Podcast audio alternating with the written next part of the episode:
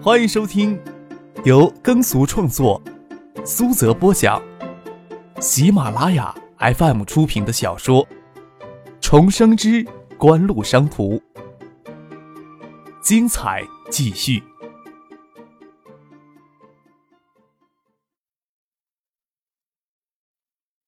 第七百九十六集。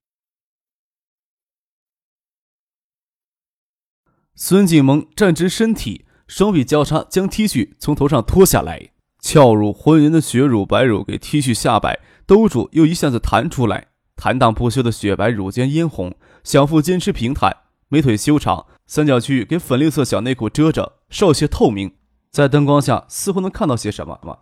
张克只觉得心脏给孙景萌一只无形的小手紧攥着，想说一两句话缓解一下心头的压力，只是喉咙眼里干涩的很。没有想到今天就要把你领回来，今天就这样好不好呀？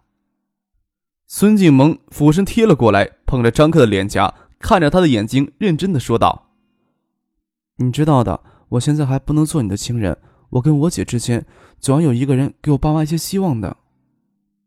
那你是不是先让我去冲一下凉水澡，再出来喝啤酒吃水饺呀？”张克心想，自己定性再强，也受不了这样的挑逗呀。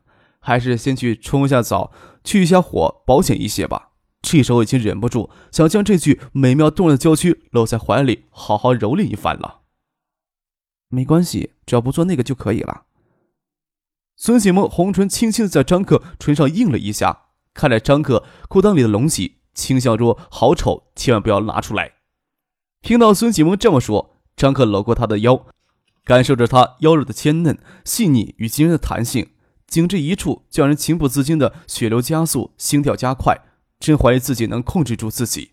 朝着他坚实弹软的臀，让他自己坐到大腿上来，托住他的后脑勺，嘴向他诱人的红唇吻了过去。瞬间，湿润、丰满、柔软的触感，以及少女欲后芬芳的气息，火热发烫的肌肤，几乎让他感觉到神经快要麻痹掉了。虽说这柔软丰溢的嘴唇不是第一次品尝，只是在接触的时候。总而有一种难以自抑的疯狂诱惑，吸着丁香似的舌尖，软绵的触感似乎是这世间最好的肉体。舌尖分泌出的精液也有着难言的芬芳。张可一手抚弄着孙锦香的秀发，一手抚弄着她胸前的那对小白兔，还想再伸出一只手去抚弄她光滑的背肌，再伸出一只手去抚弄她美丽的小臀，再伸出一只手去抚摸她修长结实的大腿。孙锦萌几乎瘫软在张克的怀里呀。急剧的喘着热气，享受着恋人带来的意乱情迷。只有张克的手向他两腿之间摸去时，才伸手挡一挡。桌上的手机响起来，两人给情欲包裹着的男女都给吓了一跳。孙继萌从地板上坐起来，将手机拿过来，原来是香港那边小意外已经解决好，亚洲航线恢复，他爸爸已经登上飞机，准备起飞了。心虚的在电话那边扯了几句，孙继萌又跪着爬过来，将手机丢到桌上。他臀部小巧结实。跪在那里放手机时，浑圆秋美。看着孙继们伸手遮在臀后，要捡起地板上 T 恤衫要穿，张克忍不住要干嚎一声来发泄心中的欲苦。这妮子身体的特质跟其他人不同，她似乎只要抚摸胸部就能享受到极致的快感，对于真正的男女性事就不是很向往了。孙启梦没有将 T 恤穿上，垫到张克的身边，娇笑着说：“我用手帮你好不好？”挡着不让张克坐起来，伸手要去解张克腰间的皮带，只是皮带太复杂，解了半天却没有解开。香港飞往新加坡需要三个多小时。张克在孙继萌住所洗过了澡，一起将一大盘饺子与十几听啤酒喝完，才离开了公寓楼。新加坡对酒后驾车的处罚很重，西历新年前后，新加坡警方对酒后驾车的查处也很严格。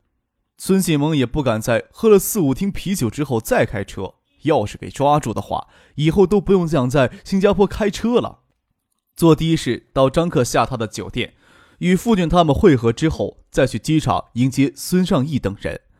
中兴卫星收购特许半导体旗下的零点二五微米晶圆工厂，特许半导体对中兴微星进行持股一事，在多方进行这段时间的秘密谈判，多方意见基本达成了一致。毕竟这么大一块儿，锦湖也没有想着要一口吞下去。在当前的经济格局当中，多赢的局面并不是多么难以想象的事情。张克这次到新加坡来，主要是来参与最后谈判的阶段。要是没有新生出来的问题，这次就可以签署正式的协议，并公布于众。中金微星的代表、德仪的代表以及云源集团的代表，明天才会到新加坡来。张克借口明天上午要参观新加坡港口集团，提前一天到了新加坡。新加坡港口集团是东山港建设的重要力量，一直以来都是孙尚义联络的。孙尚义自然也要提前一夜赶到新加坡来参与明天上午的活动。从机场将孙尚义一行接回了酒店，已经快到子夜了。一起吃过了夜宵，孙启蒙自然也留宿在了酒店里。郭松岩清晨从吉隆坡乘私人飞机赶到新加坡来，陪同张克、孙尚义一起用早餐。从吉隆坡到新加坡坐车也不过三四个小时车程，对于拥有私人飞机的郭松岩来说，赶过来陪张克、孙尚义一起用早餐，就跟离开家到公司办公一样方便。孙启蒙不想参与任何的商务活动，早早就就离开了酒店，去了学校。坐在福尔顿酒店顶层的豪华餐厅，可以看得见竟然在初升朝阳光辉之中的新加坡河，弹丸之国的繁华晨曦。似乎都汇聚在这波光粼粼的河流当中。新加坡全力发展旅游业，到处呀都是各式各样的酒店与旅馆。不过要说建筑之美，整个新加坡呀，大概只有政府大楼与高等法院才能与福尔顿酒店媲美。这里呀，曾是新加坡的邮局总局。在世纪初叶，新加坡鱼龙混杂的各色人等就在这座大楼寄送与领取各自的乡愁与愿望了。郭松元给张可介绍起他所下榻的这座悠久历史的酒店建筑。昨天夜里在静门的公寓里厮混了许久，到机场接孙尚义回酒店都已经过了十一点了。张可还没有时间好好领略一下福尔顿酒店的古典建筑之美。福尔顿酒店是新加坡的标志性酒店，新加坡方面将他们安排在这里，自然也是十分的用心。我刚下飞机的时候呀，接到新加坡方面的电话。淡马锡高级董事会李显成先生会抽出时间来，专程陪同咱们参观新加坡港口集团呢。郭松岩说道。哦，常客淡淡的应了一声，也没有问新加坡方面为什么突然提高接待规格。孙尚义看过来的眼神已经有些疑惑了。之前的安排只是新加坡港口集团一名高级副总裁全程陪同，李显成是新加坡李氏家族的核心成员。是新加坡财政部的高级官员，是淡马锡投资集团的决策者之一。虽说锦湖在内地已经扎下相当深厚的根基，但是在亚洲大型财团里，锦湖还只能算三流的小角色。安排李显成全程陪同，多少有些让人觉得意外。张克并没有因此而觉得特别荣耀，微憋着眉头，他宁可在新加坡接受正常规格的接待，不用头疼去考虑李显成出面接待的原因。早餐途中，郭松元接到一个电话，放下了电话，说道：“李先生先生呀，比我预料的还要早赶到酒店里来了。”哎，常克轻叹了一口气，觉得连吃顿早餐都不能定神，这样高规格的接待还是少来为妙。心里这么想着，却不得不与孙尚义等人丢下手里的餐具，跟着郭松元走出了餐厅，相迎以示尊敬。李显成四十岁左右。中等身材，脸消瘦，前额的头发稀疏。作为新加坡李氏家族的核心成员，他的相貌与被新加坡民众视为国父之人有相当几分相像。对新加坡身居高位，相对也年轻一些。张克与他握了握手，听郭松元帮他们介绍。张克心里正琢磨着怎么寒暄才合适，李先生才说道：“一直啊都想看看缔造锦湖的英雄，昨天夜里才赶回新加坡来。”没有敢贸然打电话来，得知郭先生要到新加坡来，也请他帮我引荐呢，希望别太唐突呀。哪里啊？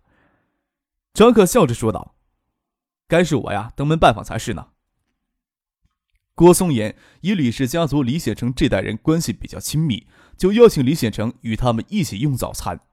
虽然华商富豪榜几乎看不到新加坡李氏家族的成员的名字，但是还没有哪个华商家族能站出来宣称。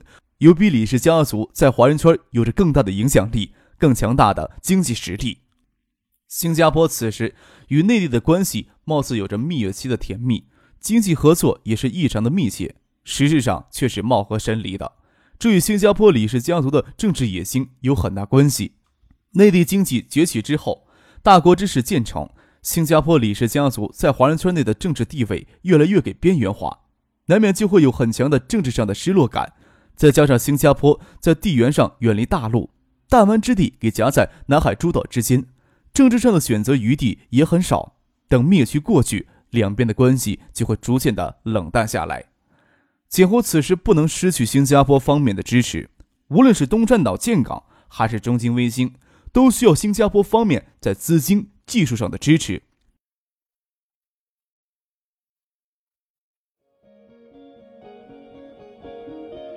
您正在收听的是由喜马拉雅 FM 出品的。重生之官路商途。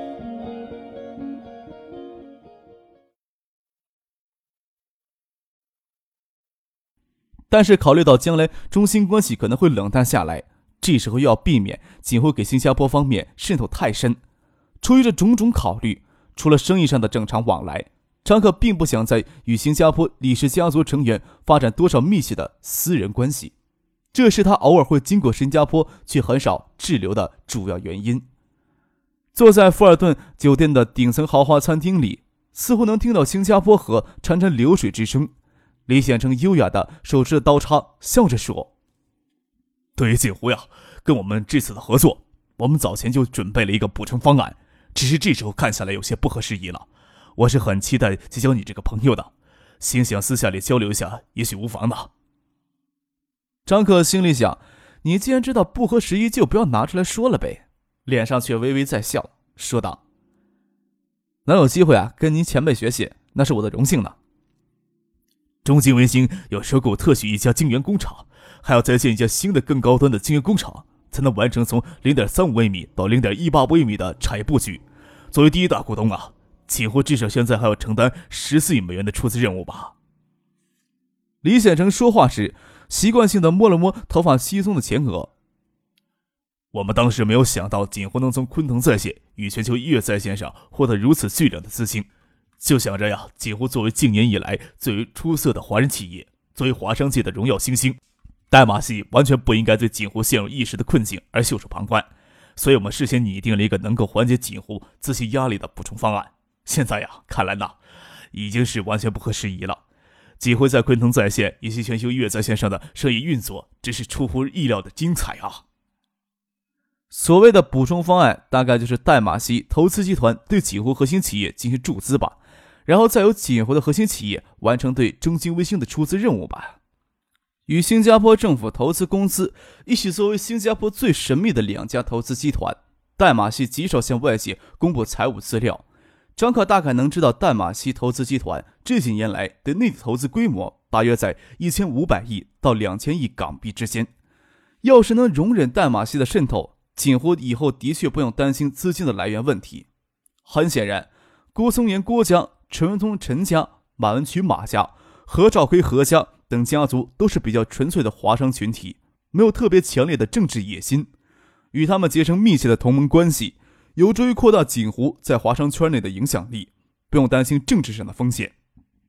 另外，郭、陈、马、何等华商家族虽然都是一方富豪，但是在经济实力上不拥有压制锦湖的优势，在双向渗透的过程当中，锦湖因此能够占据主导的地位。代马锡投资集团以及背后的新加坡政府意图，只怕未必纯粹。更何况，代马锡有着将整个锦湖吞入腹中的实力。即使能够将淡马锡的影响力限制在有限的范围之内，这种单向的渗透也不是张克希望看到的局面。更好的选择就是在具体项目上进行合作，与淡马锡哪怕是更神秘的新加坡政府投资公司进行合作，都不用太大的顾忌。张克不动声色地看了孙尚义一眼，孙尚义心领神会地跟李显成笑着说：“微软的九亿美元呀，早就成了我们预算当中了。”不过还是要感谢戴马西如此周到的替锦湖考虑。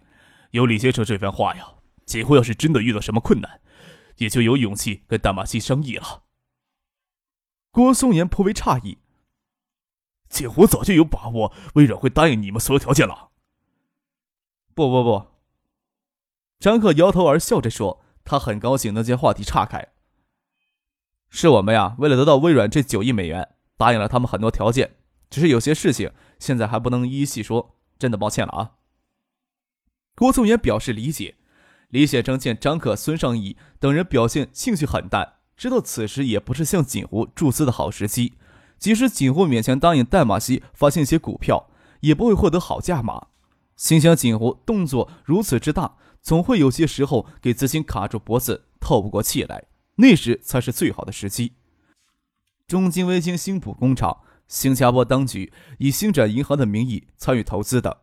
东山岛建港工程，新加坡当局以新加坡港口集团参与投资，这两家企业都是淡马锡投资集团旗下的核心企业。通过这两次的投资合作，李显成也充分认识到锦湖的优秀之处与高速成长性。除了这两点之外，锦湖在华商圈的影响力也是极为惹人瞩目。要是能对锦湖进入渗透，绝对将是代码机近年来少有的明智投资之举。原以为锦湖要推行中兴微星建两座晶圆厂新厂。将是一个进入良机，没有想到锦湖能从互联网产业上套出这么多的现金出来。池佐秀藏稍晚一些知道锦湖、云源、德仪以及中兴微星高层齐聚新加坡的事情。李显成是新加坡李氏家族的显贵人物，他所全程陪同的接待活动，想要藏心匿迹也困难。媒体公开报道的时间可能会有所性的遗忘，但是一些消息想瞒过圈内人士却很困难。池佐秀藏能够猜到德仪、锦湖、云源以及新加坡方面这段时间以来一直在为中兴微星新建工厂的投资问题进行密切的磋商。三四十亿的美元投资，放在日本也算少见的大型项目。中兴微星的各大股东都想要出资与工程建设问题达成一致，不过不是那么容易的事情。每家股东都有各自不同的利益诉求，就算几乎还掌握着中兴微星的主导权。但是，德仪、新加坡当局这两家股东极有分量，意见不能忽视。